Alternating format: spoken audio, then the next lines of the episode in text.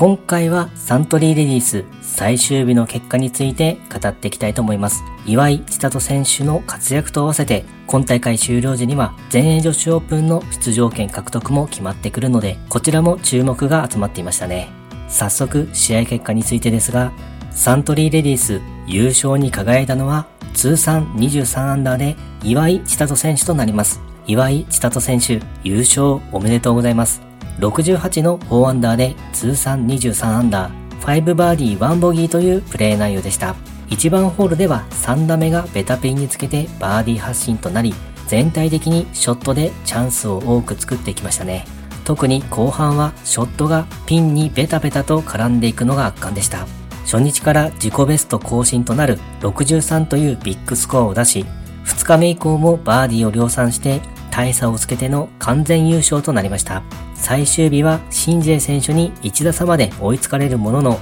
ショットでバーディーを取っていき、再び差を広げていきました。追われる展開の中、自分のプレーを貫き、勝ち抜いていったのは強さの証かなとも思います。大会トーナメントレコードも更新となり、また今大会優勝ということで、全英女子オープンの出場権も獲得となりました。日本だけではなく世界で活躍する姿が見たいですね。今後も楽しみな選手です。それでは最終成績について個人的に気になる選手をピックアップして語っていきたいと思います。まずは2位にシンジェ選手。前半にバーディーを量産して岩井千里選手との差をどんどん詰め寄っていったのですが後半パットがあとわずかという感じで外す場面が目立ってしまい失速となってしまいましたそれにしても今大会含め直近5試合は出場すれば優勝争いまたはトップ10入りというプレーを見せているのがすごすぎですね同じく2位に山下美夢選手、今大会のディフェンディングチャンピオンです。さすがの山下美夢選手でも5打差を逆転するのは難しかったようですね。ただ、これで今大会含め6試合連続トップ10入り、そのうち2回は優勝という凄まじい強さを見せています。また次回でも優勝争いを見せてくれるでしょうか。楽しみですね。そして4位に金沢志奈選手。最終日、スコアを4つ伸ばして7人抜きで4位となりました。また調子が上がってきている感じでしょうかね。次戦での活躍も期待です。同じく4位に木村彩子選手。今大会で2位以内に入れば全英女子オープンの出場権を獲得となるのですが、2位にシンジェ選手と山下美夢選手が入り、どちらもすでに資格を持っているため、繰り下がりで4位の木村彩子選手に全英女子オープンの出場権が付与となりました。金沢志奈選手も同じく4位となるのですが、木村彩子選手の方が世界ランキングが上位になるため出場権を獲得となっています。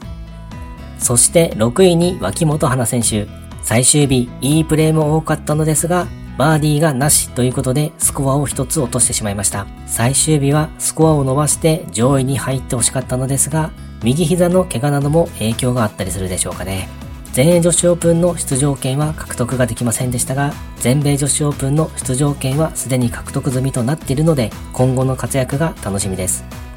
そして15位に寺岡沙耶香選手。17番ホールパー5でイーグルを取っています。また、レギュラーツアーで初となるローアマ獲得となりました。そして、全英女子オープンの視察とラウンドの権利も得られたようです。視察も良い経験にはなると思うのですが、どうせなら出場権を上げてほしかったですね。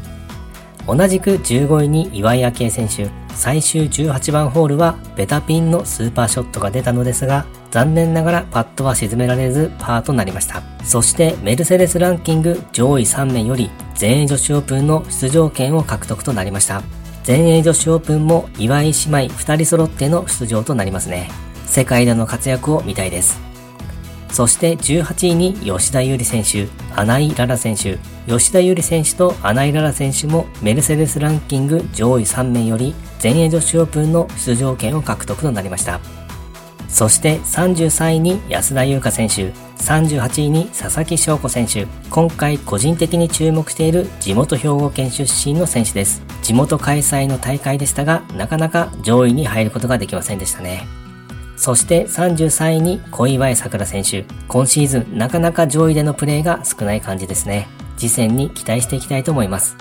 そして49位に馬場咲選手。今回個人的に注目している選手です。最終日はティーショットが不調になってしまい、ボギーが増えてしまったようです。そして今大会終了後、すぐに日本女子アマチュア選手の出場も控えているようですが、この調子で日本一になれたら奇跡というコメントもしているほどあまり調子が良くなさそうなのですが、なんとか復調して活躍をしてほしいですね。はい、今回はサントリーレディース最終日の結果について語ってみました。今回もゴルフの話がたくさんできて大満足です。それではまた。